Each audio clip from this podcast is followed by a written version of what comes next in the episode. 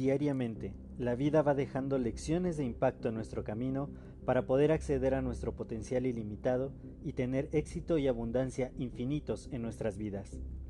Sin embargo, el ruido exterior y toda la negatividad que nos rodea muchas veces no nos permite darnos cuenta de estas lecciones que están ahí. Así que en este podcast quiero darte la más cordial bienvenida para poder compartirte todas estas lecciones de impacto que la vida va dejando y que mediante ellas tú puedas alcanzar tu máximo potencial. Bienvenida, bienvenido a tu podcast y que lo disfrutes.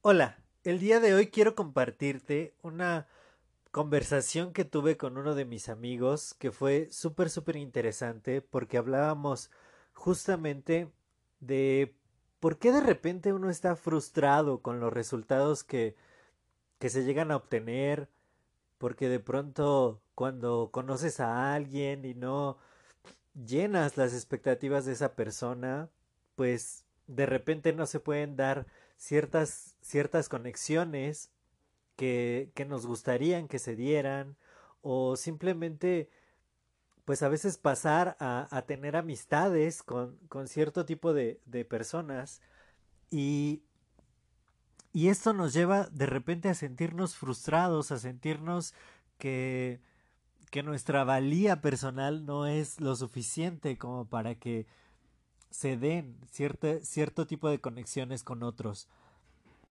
Aunque por supuesto, esto no es exclusivo de las interacciones con otros con otras personas, sino que también se da en muchos otros ámbitos que nosotros estamos esperando cierto resultado y tenemos una expectativa bastante alta acerca de las cosas que esperamos que sucedan en nuestra vida.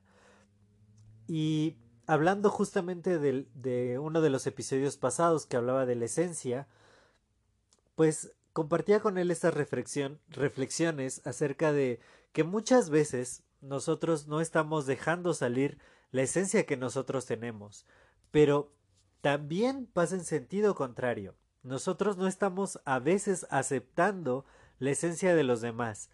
Y son estos altos estándares, estas altas expectativas que tenemos alrededor de muchas de las cosas de nuestra vida, lo que no nos permite disfrutarla al máximo. Porque yo compartía una fórmula de la satisfacción personal. La satisfacción es igual a la realidad menos las expectativas. Y de pronto muchos dicen, es que tienes que tener expectativas más altas, tienes que tener estándares más altos para poder alcanzar cosas más grandes. Sin embargo, esto puede aplicar en nuestro propio caso. Uno no se puede quedar simplemente sentado y esperando que las cosas mejoren si uno no pone de su parte. Sin embargo, al exterior, cuando nosotros empezamos a poner demasiadas expectativas de las cosas, podemos sentirnos realmente muy muy frustrados. Porque si de repente yo quería alcanzar, no sé, eh, hacer 10 nuevos amigos y solo pude hacer 5 nuevos amigos, si me concentro demasiado en mi expectativa de haber logrado 10 y solo agregué o solo obtuve 5, pues entonces me voy a sentir frustrado, voy a sentir una satisfacción de menos 5 porque la realidad es 5 y mis expectativas eran 10. Y es justo este dilema con las expectativas. ¿Hasta dónde podría ser sano tener expectativas o si realmente es más sabio tener cero expectativas? Yo siempre lo veo cuando a mí me encanta ir al cine, es una de las actividades que disfruto muchísimo como actividad. Entonces de repente solo llegar al cine, ver qué peli puede estar y meterme a verla, aunque, aunque vaya yo solo. Y, y normalmente no pongo expectativas sobre ella.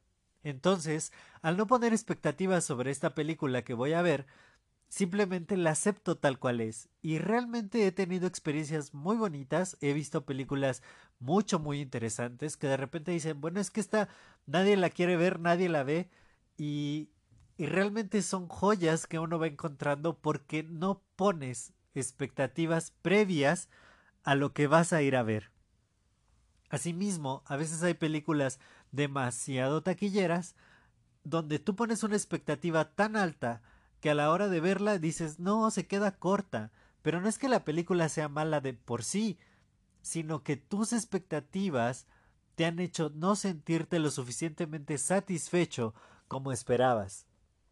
Y como lo decía al principio, esto no solo sucede en el ámbito del cine, sino también en el ámbito de las relaciones humanas.